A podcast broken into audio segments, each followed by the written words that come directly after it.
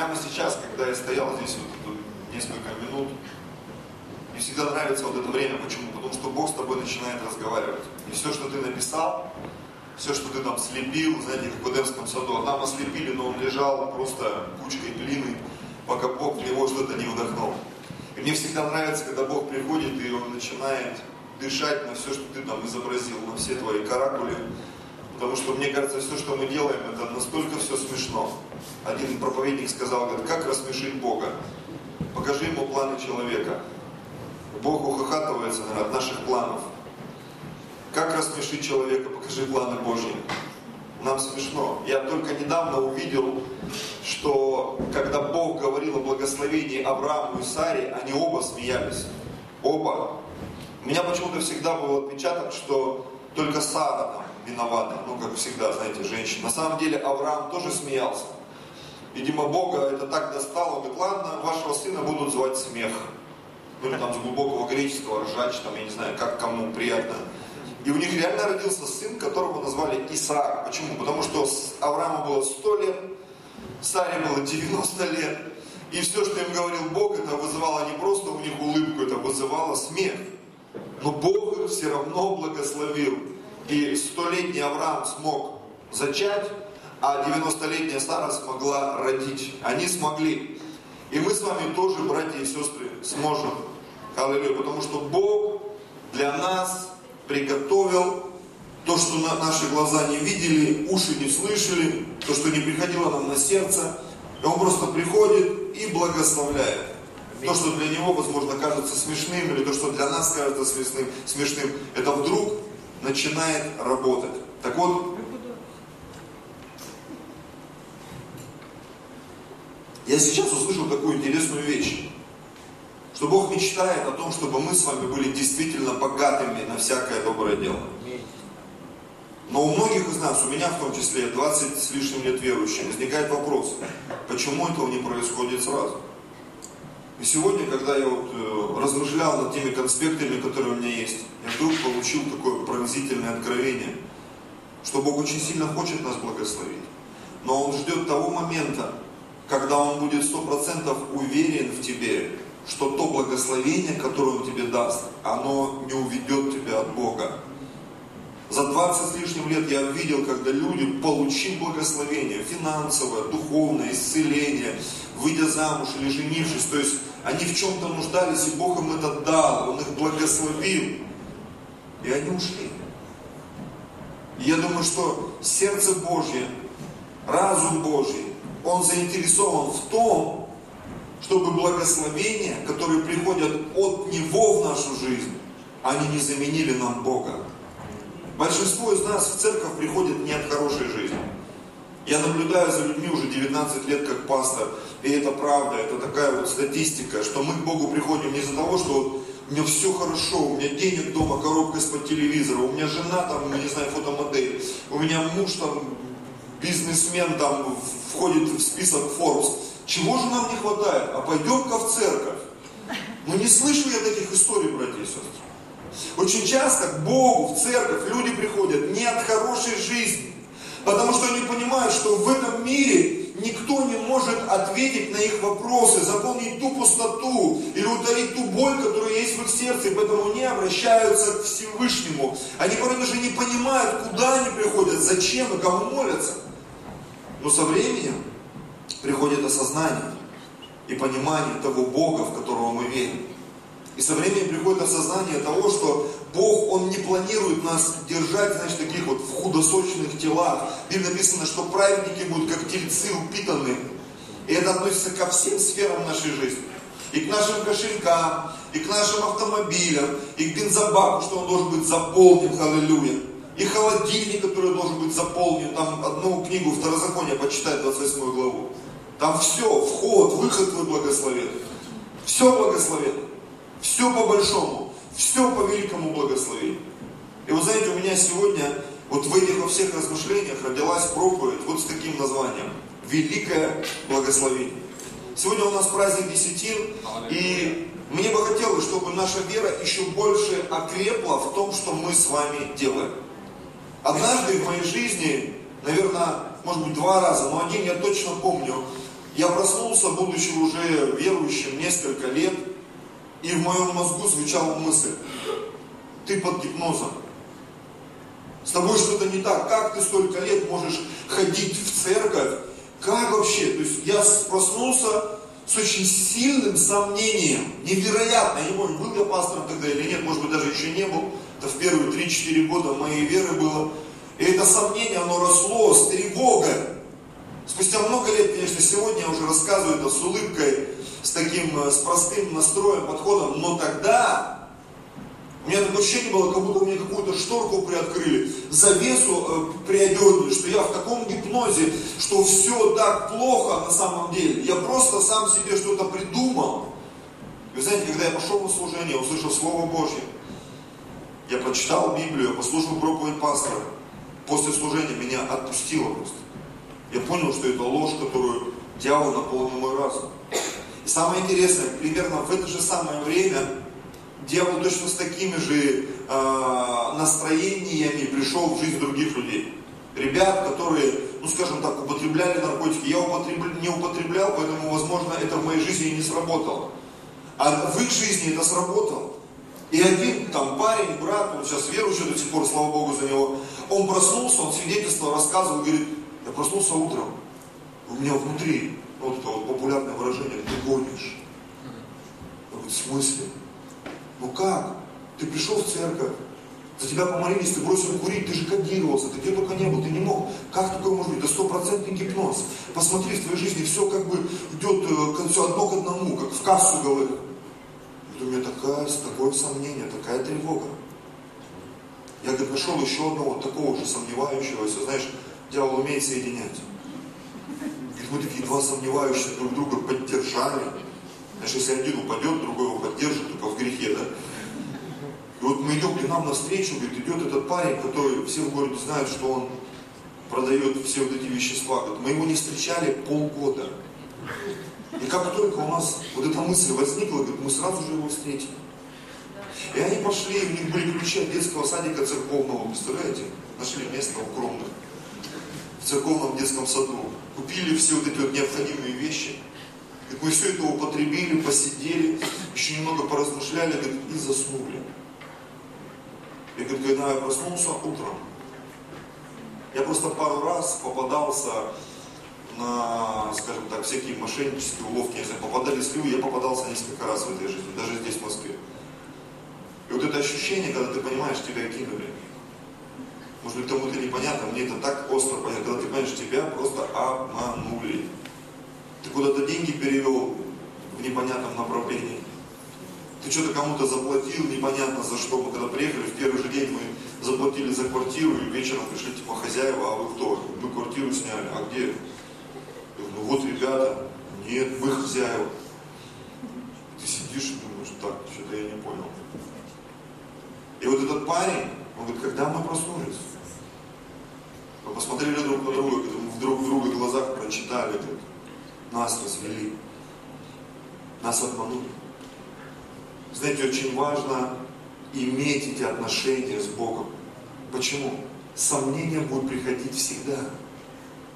Но если твое сердце наполнено верою, когда ты не знаешь, что не отступишь, ты будешь идти до конца. И очень часто эмоции, они против, ситуации против. И здесь нужно несколько вещей, которые нам помогут удержаться. Вот сегодня о них я и хочу поговорить. Итак, тема проповеди моей «Великое благословение». Место, от которого хочется оттолкнуться, это Псалом номер один, с первого по третий стих. Здесь написано так. Блажен муж, счастлив человек или мужчина, который не ходит на совет нечестивых, не стоит на пути грешных и не сидит в собрании развратителей. Сложно понять, в каком состоянии человек принимал эти решения. Я не буду ходить туда, я не буду стоять там, я не буду сидеть в этом собрании или в том собрании. Но в законе Господа воля его и о законе размышляет его день и ночь. Здесь звучит точно такой же вопрос. как сильно его желание. Или же он делает просто то, что ему кто-то сказал. Бог сказал, люди сказали, родители сказали, священники сказали. Сложно понять.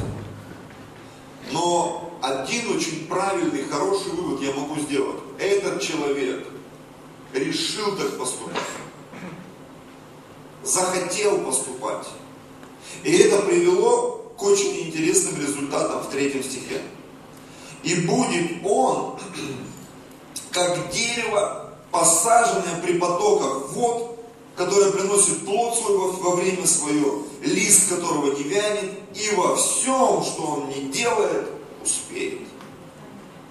Аминь. Это так интересно, когда мы настраиваем свои желания, и мы включаем инструмент послушания в своей жизни. Богу, наставникам, священникам, пасторам, родителям, когда мы слушаемся своих жен как помощниц, когда мы как жены э, послушаемся, подчиняемся, почитаем своих мужей, когда они говорят что-то в нашу жизнь от Бога. Ведь очень правильно научиться слышать от Бога, и неважно, кто тебе говорит, муж, жена, пастор, младенец, там, не знаю, собака тебе прогавкала, и ты вдруг понял, тебе собака, ты куда попер. Такое тоже бывает. Ослица. И вот этот момент, он приводит к состоянию благословения. Причем к состоянию великого благословения. Потому что, когда я читаю здесь, приносит плод свой во время свое, всегда. Лист которого не вянет, вечно зеленое растение, там, дерево, и во всем, что он не делает, успеет. Знаете, для меня кажется, это какой-то потрясающий уровень за гранью фантастики. К чему бы ты ни прикоснулся, у тебя все получается. Вот есть такая история, не помню, греческая, по-моему, греческая, про царя Медаса. Слышали, что вот такой царь Медас, его попросил у богов благословения, и боги ему сказали, все, к чему ты прикоснешься, станет золотым. Но там были и свои минусы. Однажды к нему выбежала дочка и прыгнула к нему на руки, прикоснулась, и она превратилась в золотую статую. И все это благословение превратилось в проклятие. Понимаете? То есть речь не об этом благословении. Когда оно такое однобокое. Ты вроде бы получаешь деньги, но с деньгами уходит мир. Как в Библии написано, лучше блюдо зелени при нем мир, чем заколотый бык, и при нем такая тревога. Аминь.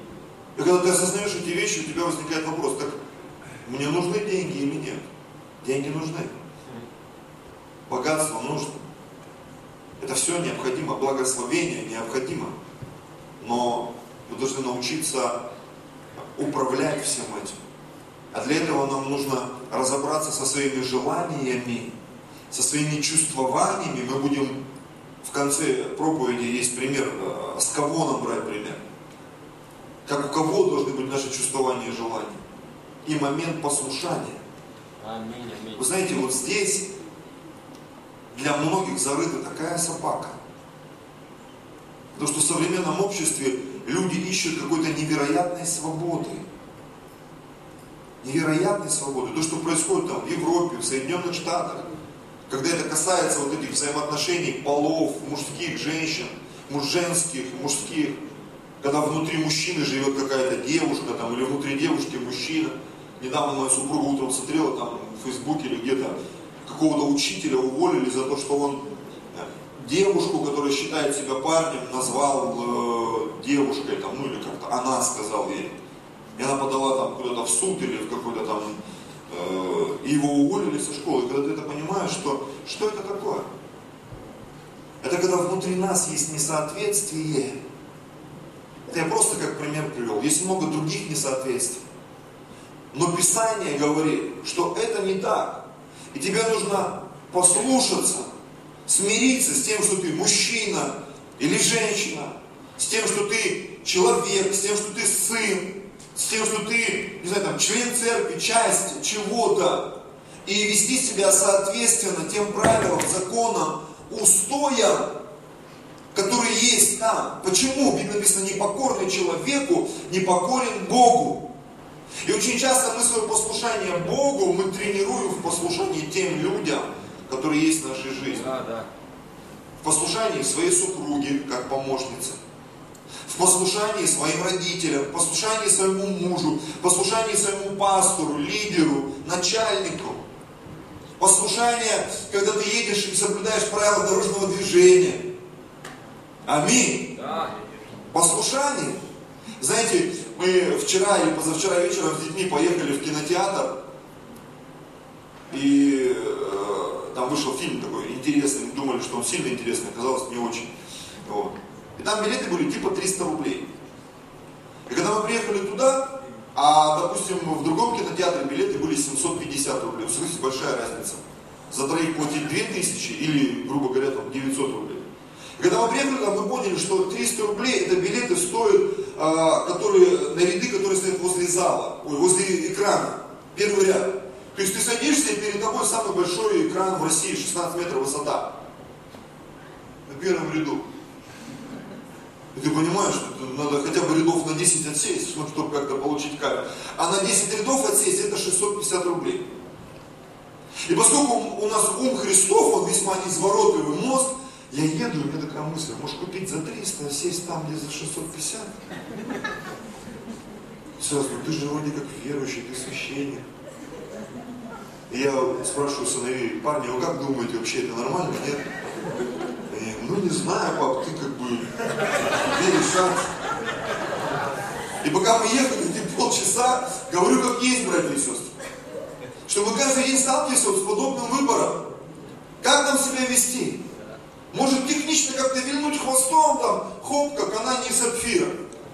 Хоп, половинку отпилил, положил, сказал, я там все благословил, там, я поучаствовал. А на самом деле не все так. Почему? Бог-то все знает. Аминь. Насколько ты до конца был послушным, насколько ты до конца все исполнил. Вот я провозгласил этот, не знаю даже как его назвать, квест свой, что я читаю Писание. Сегодня 13 дней я прочитал 13 книг за 13 дней Ветхого Завета. Аллилуйя. Не знаю, как дальше дела пойдут, но устал, честно скажу. Каждый день сидеть час-полтора и читать Библию. Это сложно. Быть честным, быть послушным, делать то, что тебе Бог говорит, потому что очень часто, когда Бог тебе говорит что-то делать, и ты вдруг кому-то рассказал, на тебя смотрят как на дурака. Зачем ты это делаешь? Я много раз в своей жизни слышал и от своего пастора, и от других братьев и сестер, когда я что-то делал, то, что мне Бог говорил делать, в послушании на меня смотрели, как на какого-то странного, и говорили, зачем? Потому что это твой и мой путь благословения. Есть вещи, которые даже говорить никому. Я думаю, у всех вопрос, да, какие билеты мы купили. До сих пор, да?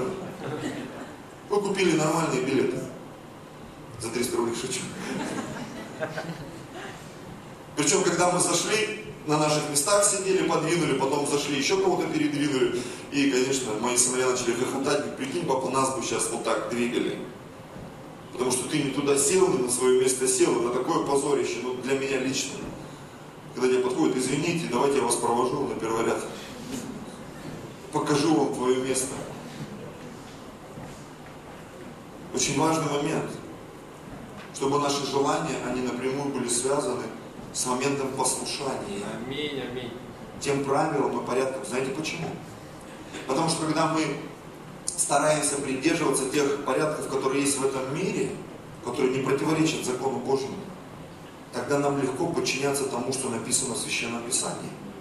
А если мы это делаем, как праведник из первого псалма, потому что у него были определенные границы – он не ходил на совет нечестивых, не стоял на пути грешных, не сидел в собрании развратителей, но он не был такой отрицалого, знаете, вот я никуда не хожу, ничего смотрю. Нет, написано, у него были определенные вещи, в которые он погружался. В законе Господа воля его, и о законе он размышлял день и ночь.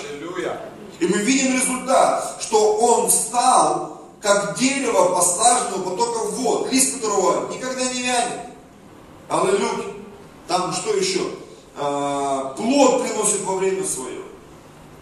То есть он в любое время готов, богат, деньгами, мозгами, сердцем, он готов общаться, он всегда берет трубку, аллилуйя, когда ты ему звонишь.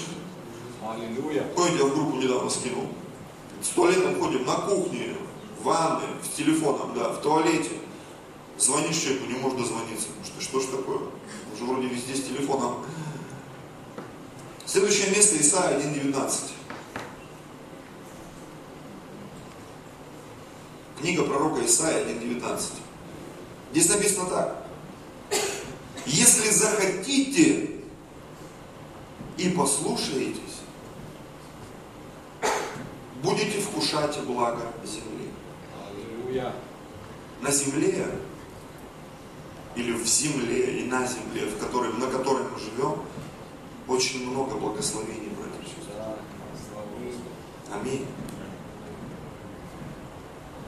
Очень много благословений. Очень много мест, куда моя жена хотела полететь, позагорать, покупаться. Да я бы сам не против.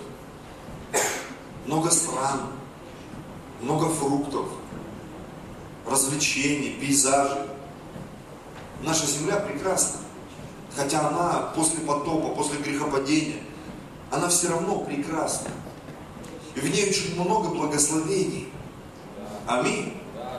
Я не знаю, держали ли в руках когда-нибудь бриллианты большие, настоящие такие вот, алмазы. Но я тебе скажу, это такое непередаваемое ощущение. Цепь, золотая, червонная какая-то. Это непередаваемое ощущение, это реально кайф, когда ты начинаешь понимать, как это все, это ведь Бог все заложил в землю.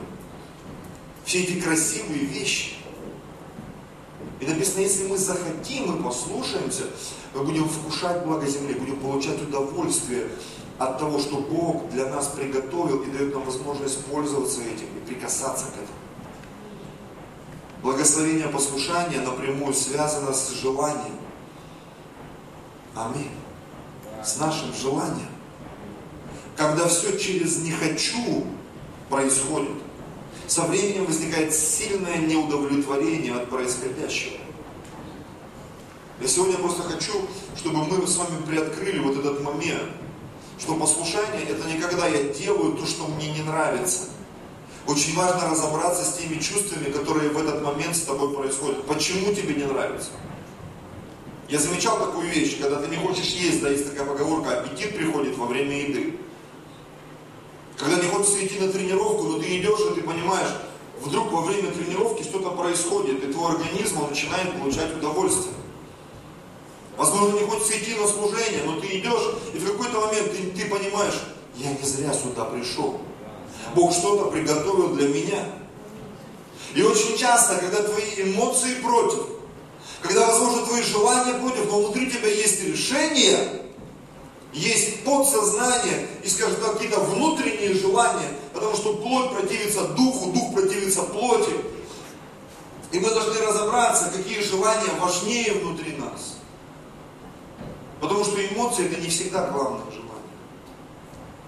Это не всегда главное желание. Я говорю, это свидетельство о том, что я много лет ходил в баню, и для меня всегда вот этот момент запрыгивания в холодную воду, он такой всегда был какой-то экстрим. И недавно, вот может быть полгода, год назад, я, я в какой-то момент, может с возрастом это пришло, я понял, что нужно нырять и сидеть в холодной воде. Не просто выныривать, как этот волк из погоди, а нырять и сидеть. И в какой-то момент что-то с твоим организмом начинает происходить, ты начинаешь получать кайф. Я знаю, что многие люди, я разговаривал со многими в церкви, никого не хочу ранить, обидеть, у них такое слегка негативное отношение к посту. Я на работе, я устаю, у меня там голова кружится, а у меня там, я там какие-то таблетки пью, а у меня там еще что-то там и так далее. То есть у нас у всех есть какие-то моменты. Но если мы войдем в это состояние хотя бы однажды, по-настоящему, ты начнешь такой кайф испытывать. Аминь, аминь. Потому что в этот момент Бог начинает с тобой разговаривать. В этот момент Бог начинает запускать процессы исцеления да, во время поста в твоей жизни. Я много раз приводил этот пример как откровение, что в посте я могу делать то, что я вне поста делать не могу. И я сегодня хочу сказать каждому, братья и сестры, это пост не для Бога и не для меня, пастор, я тоже пощусь, это пост для тебя. Потому что во время поста Бог в твоей жизни начинает делать великие вещи. В твою жизнь приходит великое благословение. точно так же, как во время пожертвования, точно так же, как во время молитвы, точно так же, как во время благовестия, когда мы кому-то свидетельствуем в Иисусе Христе. Когда мы начинаем что-то делать для Бога, когда мы принимаем вот это желание, мы захотели, и мы послушались, и мы постимся, и мы молимся, и мы жертвуем, и мы проповедуем, и мы служим друг другу. Знаете, что происходит? Начинаем вкушать благо земли. Вдруг начинаем кайфовать от того, что мы праведники. Знаете, что я заметил? Очень многие христиане, они не кайфуют, что они праведники. Задний ум все время включается, как в книге Малахии, где, помните, там были люди, которые говорили, а вот мы постились, а вот мы смирялись, и мы, наверное, напрасно это делали, потому что вот эти вот нечтущие Бога, они лучше живут. Потом написано, а надеющиеся на Господа, говорят, слышит и видит Господь, и перед лицом его пишется памятная книга. И Бог ответил, ребята, вы мои, я вас благословлю, и однажды все увидят разницу между служащим Богу и не служащим Богу. Между тем, кто молится, между тем, кто постится, между тем, кто служит.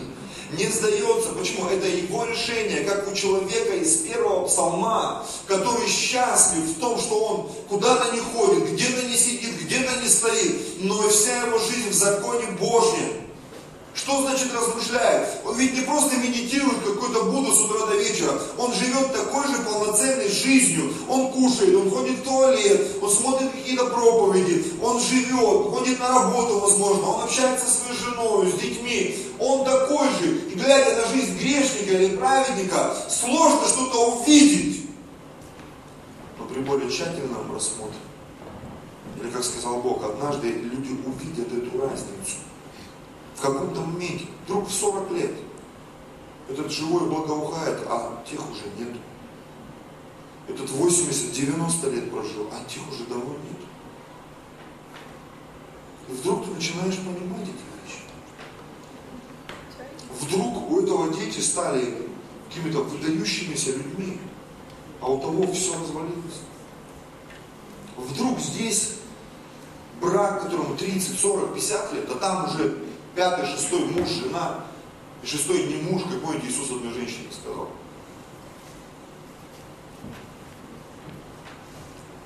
Следующая мысль, которую я уже начал, да, хочу подтвердить Писанием, состояние сердца. 2 Коринфянам 9.7. Здесь речь не сколько о деньгах для меня сегодня, сколько о состоянии сердца. 2 Коринфянам 9 глава с 5 стиха. Павел обращается к Коринфянам. Посему я почел за нужное упросить братьев, чтобы они наперед пошли к вам и предварительно озаботились, дабы возвещенное уже благословение ваше было готово, смотрите, как благословение, а не как побор. Мы очень часто говорим о том, что пожертвования в нашей церкви, они добровольные. Да, мы убеждаем, да, мы говорим, что это необходимо, об этом написано в Писании. Но нет задачи выкручивать руки у человека, манипулировать, гипнотизировать. Есть задача донести истину до каждого человека. Почему? Потому что именно вот эта цель преследуется, чтобы благословение, благословение было как благословение, а не как побор. Ой, там с вас собирают, вас стирают. Нет, мы сами приносим. Я всем говорю, я сам приношу. Я сам отдаю. Я сам отделяю десятину. Я сам каждое служение принесу пожертвование, которое отличается от десятины. Потому что десятина то, что принадлежит Богу, а пожертвование это то, что принадлежит мне. И я приношу и сею каждое служение, чтобы запустить закон сеяния и жатвы. Это мое решение, это мое желание, это мое послушание. У православных даже есть такое понятие послушание, послушание. Послушание это задание, которое тебе дал настоятель или кто-то послушание как действие. Шестой стих, при всем скажу. Кто сеет скупо, тот скупо и пожнет, а кто сеет щедро, тот щедро и пожнет. Больной разум в этом услышит, увидит, почувствует манипуляцию. Так, что-то меня прогинает. Человек свободный совершенно скажет, конечно, я согласен. Я это понимаю. Поэтому я хочу быть щедрым. Я заглядываю в свое сердце, чтобы быть щедрым. Мы как-то недавно с кем-то поднимали эту тему, что есть люди, которые декларируют свою щедрость. но ты не видишь в их жизни щедрости. Не видишь. Я бы хотел быть богатым. Я бы хотел быть богатым на всякое доброе дело. Но ты наблюдаешь за этим человеком понимаешь, что нет в его жизни щедрости.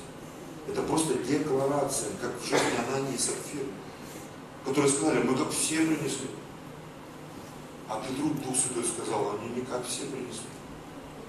Они слукавили. Есть определенные вещи в их сердце. И вот смотри, что это за вещи? Седьмой стих. Каждый уделяет по расположению сердца не с огорчением и не с принуждением. Аминь, аминь. Если в твоем сердце или в моем сердце есть вот эти мотивы такие, они, знаете, такие пахучие, огорчение, принуждение, бы так вот ты все делаешь через силу. Когда мужу от жены что-то надо, а это вот с огорчением и с принуждением, то в этом нет вот этой всей прелести, которую так хочется в браке. Я об интиме говорю, всех этих вопросах. Или когда жена от мужа, она тоже ведь хочет получить общение, уважение, любовь. И когда это все с каким-то огорчением, принуждением, ты меня любишь, но я же тебе сказал 20 лет назад, что люблю на свадьбе, что ты меня сегодня про это спрашиваешь? Это что? Это огорчение, принуждение. И когда вот с таким настроем мы живем, общаемся, жертвуем, когда для нас пост это не пост, это голодовка. Фу, блин, да что ж такое? Опять молиться, опять поститься. Только что же пост был, месяц назад был. Ну как месяц? Ну только, как будто только что был. Почему? Принуждение, огорчение. Только что же собирали, ну что, только что же собирали. Вот, только что, да полгода назад собирали. Да нет, только что.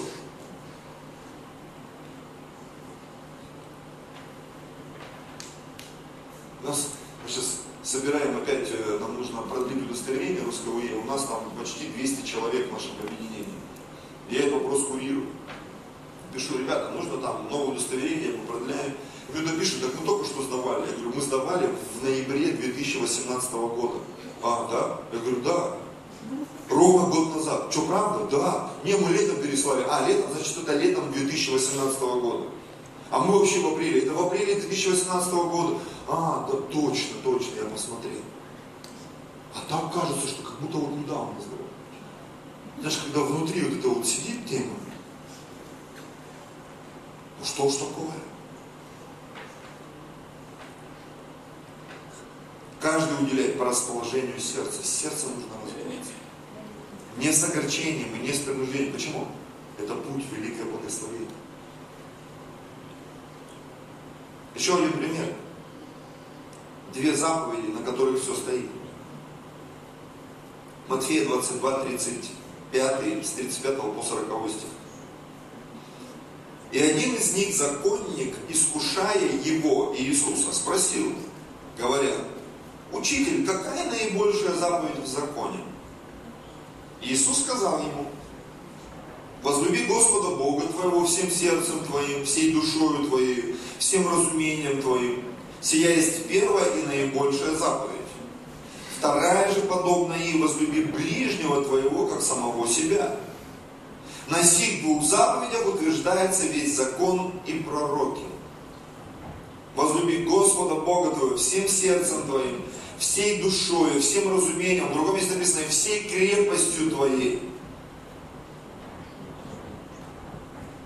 Когда в сердце принуждение и огорчение, любить сложно, братья и. А когда ты не любишь, делать что-то еще сложнее.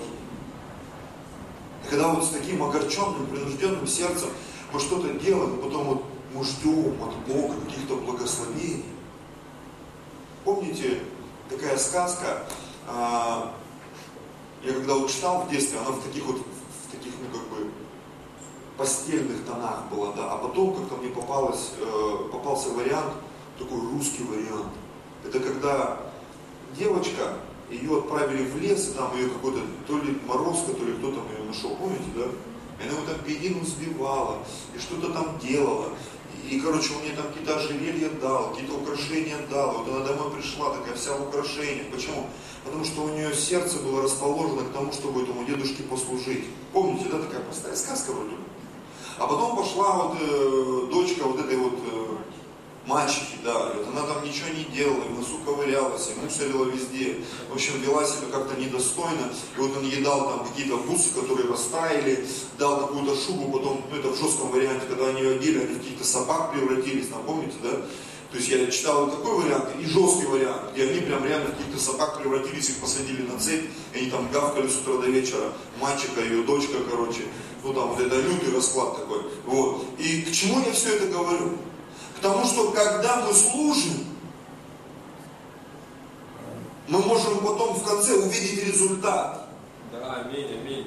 Нашего огорченного сердца или нашего сердца, которое послушно в котором ты получаешь удовольствие, чтобы послужить своей жене, своему мужу, своим детям, церкви, в которой ты являешься служителем. Не с принуждением и огорчением, когда тебе там предъявляют, почему ты это не сделал, почему я, это не мое, это не мое служение, это не моя жизнь, это вообще не мои обязанности. Какая разница? Когда внутри меня есть огромное желание послужить людям и Богу, первой и второй заповеди, всей крепостью, всем разумением, всем желанием, всем хотением и ближнему своему, как самому себе послужить. Как самому себе послужить. Я помню, от пастора Алексея слышал э, эту проповедь, что говорит, приходит тебе человек в гости, и ты раз в холодильник, ну время в 90-е были, поэтому там чувствовал контраст. Сейчас он уже не чувствуется, но тогда чувствовалось. Говорит, там колбаса, грубо говоря, там за 100 рублей, колбаса за 1000 рублей. И ты раз думаешь, какую бы колбасу положить на стол. Покласть какое? Положить? Положить. Положить. положить. Слава Господу. За русский язык. И внутри тебя дух говорит, а что бы ты положил, если бы пришел Иисус? Наверное, за тысячу рублей. Ну вот и клади.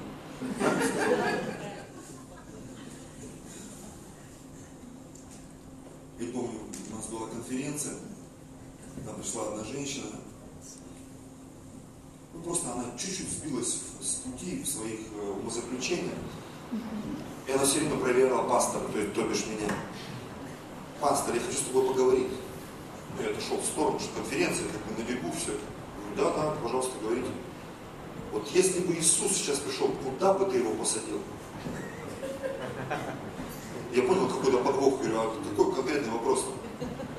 Вот куда бы ты его посадил? Ну, логично, наверное, на первый ряд бы посадил. Вот и мне Бог сказал, чтобы ты меня посадил туда, куда бы ты посадил Иисуса. Я говорю, у нас просто пасторы приглашенные впереди сидят, как бы нет места, поэтому вы садитесь куда хотите. Вам машины помогут занять правильное место. Я понимаю, очень часто вот эти вот вопросы такие, Лучше сядь на последний ряд, чтобы тебя пересадили по Писанию. И тогда ты будешь счастлив. Почему? Ты послушался, по Писанию поступил, по Писанию поступил. Очень часто по Писанию поступать сложно. Почему? Написано, зайдя в собрание, садись на последний ряд. Почему? Тебя пригласят, и все будут, вау, его пересадили, крутой мужик, смотри, какой по Писанию поступил. Но никогда ты заперся на первый ряд, и тебе сказали, ты такой благословенный человек, но твое место, ну, в восьмом ряду, восьмое место, даже Пугачева об этом поет. Маэстро, в восьмом ряду восьмое место. Займите свое место.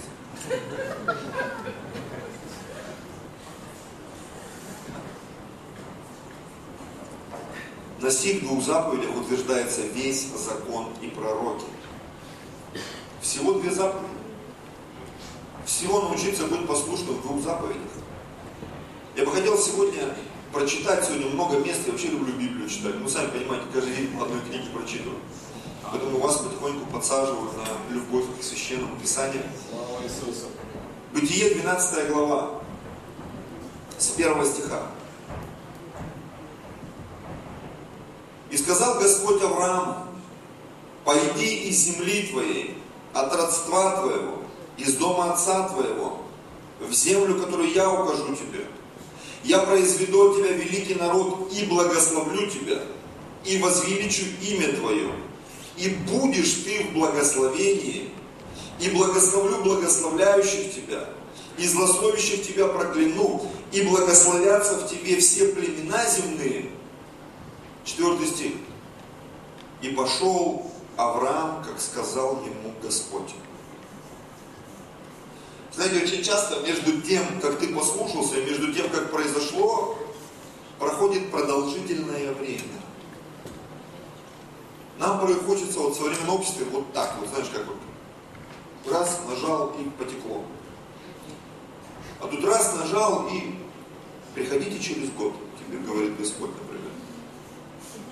Или какого рано, 25 лет прошло. То, что он ему наобещал, и уже в 99 он пришел, говорит, я вот хочу тебя благословить, Авраам, хоть бы Измаил был жив перед лицом твоим. И Бог говорит, его тоже благословлю. Но у тебя родится другой. И вот мы перемотали, 13 глава, Египет, с первого стиха. И поднялся Авраам из Египта, и сам, и жена его, и все, что у него было, и Лот с ним на юг. Так хорошо, да? Египет это прообраз мира. Вот из мира на юг сразу. Это, это, наверное, просто само по себе уже великое благословение. Когда ты из мира, из этой вот всей мирятины, греховятины, ты на юг, на юг. Аллилуйя. Не в Сочи имеется в виду, а вообще на юг. Хороший юг. И был Авраам, смотрите, очень богат скотом и серебром, и золотом. Шестой стих, упустим все эти передряги домашние. И непоместительна была земля для них, чтобы жить вместе, ибо имущество их было так велико, что они не могли жить вместе. Лота начала рвать. Авраам к этому спокойно относился. Почему? Он послушался Богу. Бог дал, Бог взял, Бог благословил. Хочу, чтобы ты был миллиардером. Ладно, Господь, послушаю Слово Твое. Хочу, чтобы ты был триллиардером. Ладно, Господь, принимаю. Хочу, чтобы у тебя дома были золотые унитазы. Принимаю, Господь. Я тебе скажу, даже эти вещи, их нужно принимать. Научиться принимать. На самом деле. Почему? Потому что кому много дано, с того много спрашивается. Если Господь тебе много дает, людей, денег, возможностей, значит Он очень сильно заинтересован в том, чтобы использовать тебя. Использовать тебя. Я сегодня со своей супругой понимаю, мы сдаем экзамен, в том числе и в финансовых вопросах. Потому что Бог, Он испытывает нас, Он хочет использовать нас для благословения других людей, этого города, других людей, служителей Божьих. И наверняка Он поместил нас в этот город, где много всего. Много всего. И вот Авраам, он вошел в это великое благословение. Он стал весьма богат всем. Причем это даже перешло на тех, кто был рядом с ним. И до тех пор, пока они были рядом с ним, они были благословенны. Как только они ушли от него, помните ту историю, да, что Авраам пришел и говорит, Лот, наши люди ссорятся, давай разделимся. Выбирай, какая земля, если ты направо, я налево, если ты налево, я направо. Написано, Лот посмотрел своими глазами, хотя Библия называет его праведником. В его жизни была проблема. Его желание, послушание – они не соответствовали Божьему водительству. Скажешь, а где ты это вычитал? Я вычитал это позже. Он ошибся, когда он выбрал города Содом и Гомор. Написано, они все орошались, как сад Господень. Но он просто не знал, кто там живет. И когда он пришел туда, всю оставшуюся жизнь он сидел спиной к стене у ворот. Потому что опасно было ходить по этим городам. И потом мы увидели непослушание Лота в чем? Помните, когда пришли ангелы и сказали, пойдем, он говорит, я не пойду. Они его за руки вывели. Непослушание. Помните? Он был непослушен по сути сердце своем. Это выразилось в его поступках. Бог ему говорит, беги туда. Он говорит, я туда не побегу. Можно я вот в этот город побегу? Второй раз. Понимаете? То есть, по крайней мере, дважды он был непослушен. И, возможно, всю жизнь внутри себя он был непослушен. И из-за этого он попал в такие ситуации, когда его дочери напоили его, переспали с ним пьяным, родили от него детей. И от этих детей произошли народы, которые всю жизнь были врагами Израиля. Это результат непослушания. Это точно не благословение. а родить людей, которые становятся врагами Божьего народа. Родить что-то, что становится врагом, это как рак. Знаешь, когда ты рождаешь что-то, это рак церкви. Это раскалывает церковь, это уничтожает церковь, это горький корень, который многим оскверняются. Это результат непослушания, братья и сестры. Когда наши откровения идут в разрез откровениям церкви, видение идет в разрез видению пастора церкви, потому что в какой-то момент мы приняли решение, я не буду это делать. Я не хочу это делать.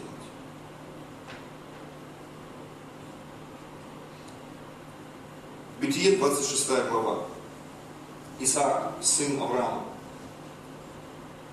С первого стиха. И был голод в земле сверх прежнего голода, который был во дни Авраама. И пошел Исаак к Авимелеху, царю филистимскому, в Гера. Господь явился ему и сказал, не ходи в Египет, не ходи. Живи в земле, о которой я скажу тебе. Странствуй по всей земле, я буду с тобою, благословлю тебя, Э, ибо тебе и потомству твоему дам все земли сии, исполню клятву мою, которую я клялся Аврааму, отцу твоему. Умножу потомство твое, как звезды небесные. И дам потомству твоему все земли сии, и благословятся в семени твоем все народы земные. И вот смотрите, за то, что Авраам, отец твой, послушался гласа моего. Он как бы показал ему, Исаак, вот твой отец, он послушался, и тебе надо делать то же самое. Не ходи туда. Здесь будь. Здесь будь. И соблюдал, что, и соблюдал, что со мной заповедно было соблюдать повеления мои, уставы мои, законы мои. Смотрите, шестой стих. Что сделал Исаак? Исаак поселился в Герале. Что мы здесь видим? Послушание. Послушание. Немножко перемотаем. 12 стих. И сеял царь в земле той.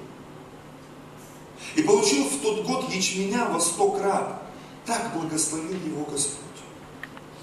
И стал великим человек сей.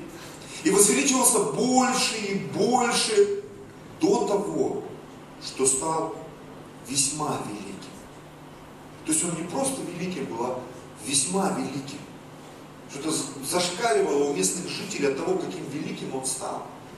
У него были стада мелкого, стада крупного скота, множество пахотных полей, и филистимляне стали завидовать ему. Пришло другое испытание. Знаешь, когда Бог тебя сделает богатым, тебе начнут завидовать. Я где-то несколько месяцев назад смотрел интервью с пастором из Санкт-Петербурга Дмитрием Шатровым. Он был у себя на даче, и ворвались люди в масках, начали меня душить, колоть ножом, резать, перемотали скотчем там, руки, ноги. Почти всю ночь его там пытали, мучили. Требовали деньги, потому что знают, что он человек богатый. И он рассказывал, откуда у него богатство пришло, что он владел каналом там одним в Петербурге, продал этот канал, потом продал его еще раз, потом был генеральным директором там несколько лет, и у него была там просто космическая зарплата даже по московским меркам. Говорит, вот меня деньги. Я говорит, нигде не украл, не своровал, Бог меня благословил. Я так понял, это уже не первый раз были подобные вещи в его жизни. Они ничего не нашли, дошли там несколько тысяч евро у него там в этом дачном домике. Я говорит, должен был умереть, но я как-то там развязался, выпутался, вызвал полицию. Я хочу найти этих людей, чтобы помолиться за них. Я когда все это слышу, думаю, какая жесть. Мы многие мечтаем быть богатыми, но не понимаем, что порой за этим стоит. Тебе будут завидовать, возможно, за тобой будут охотиться.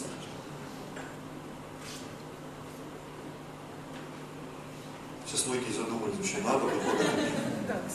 Конечно, надо.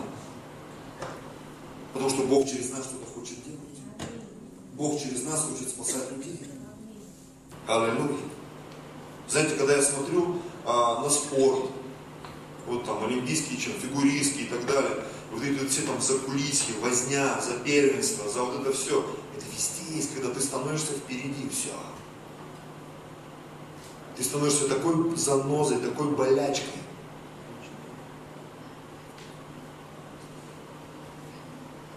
Ты становишься преуспевающим пастором, Да хоть кем, братья и сестры. И лидером, у которого вдруг поперло в церкви. И как про Якова написано, будем читать сейчас, и увидел, что лицо братьев не таково, как третьего дня.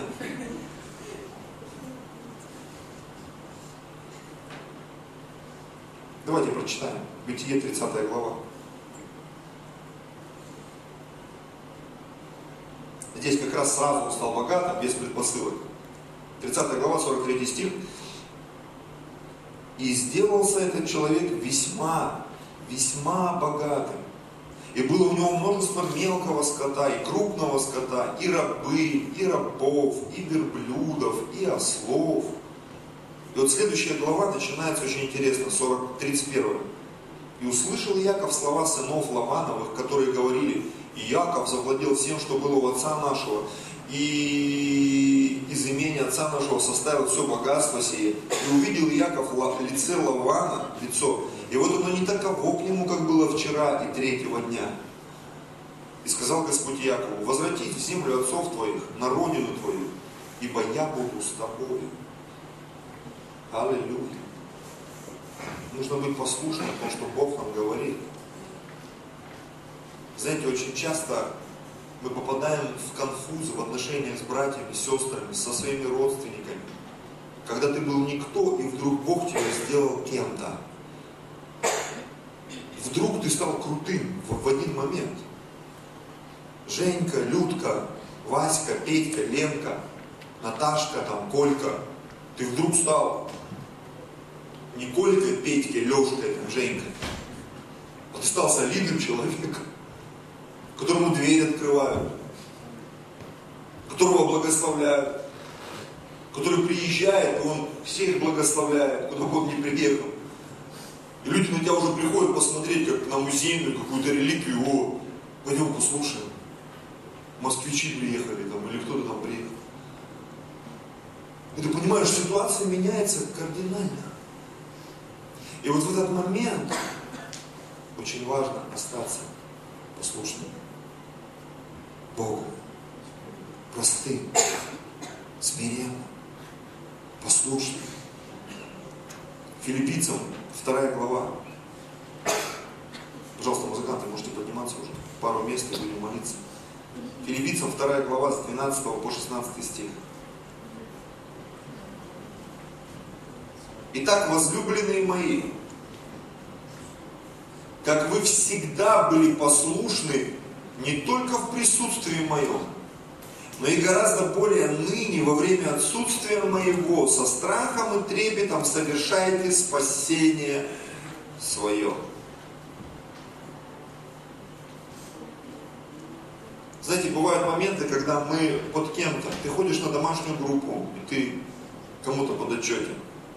Ты общаешься с пастором, ты где-то в послушании, и вдруг тебя отправляют миссионером. Или ты сам открываешь домашнюю группу. Ну что-то происходит, в твою жизнь приходит свобода. Раньше ты зависел от кого-то, жил на подселении, сейчас у тебя своя квартира. Хочешь в шортах ходи, хочешь без шорт.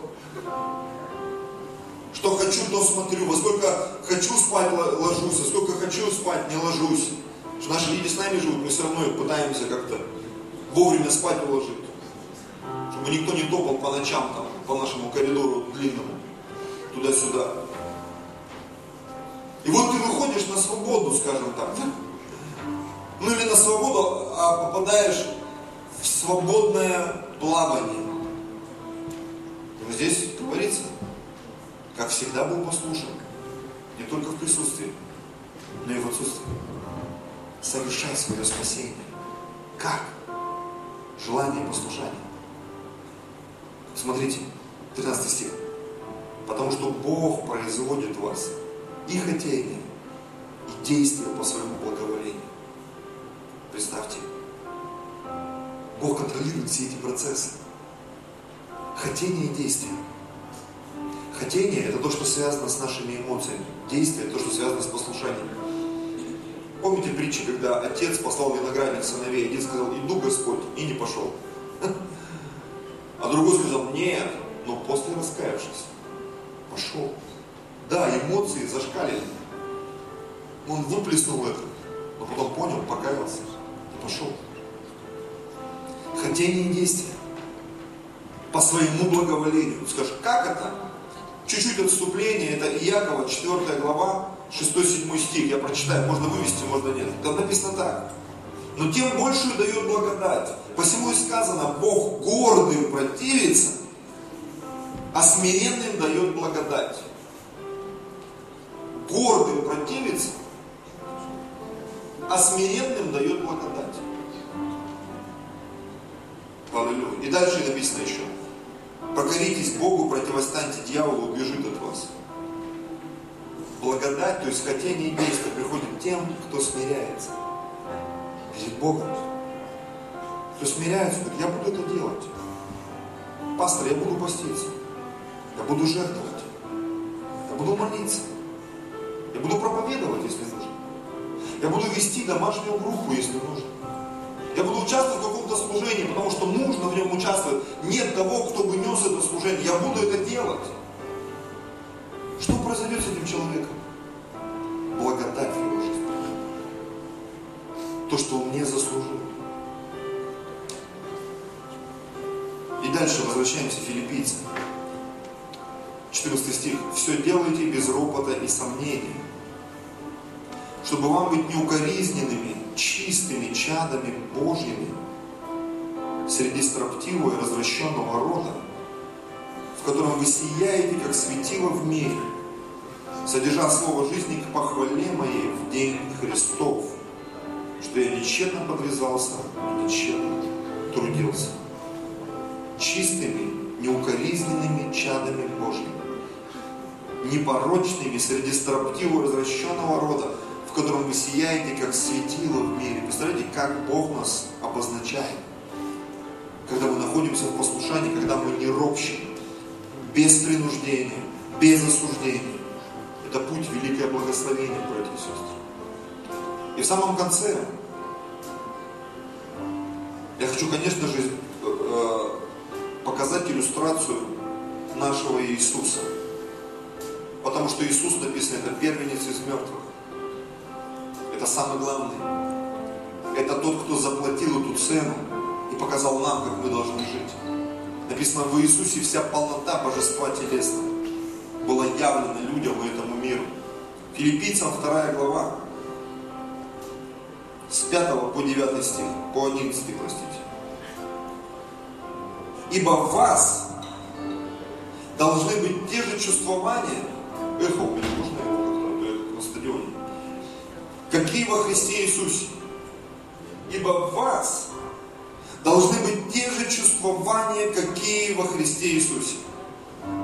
Он, будучи образом Божьим, не почитал хищением быть равным Богу, но уничижил себя самого, приняв образ раба, сделавшись подобным человеком и по виду став как человек. Вот просто уловите вот ход мысли вот эти. Он говорит, он,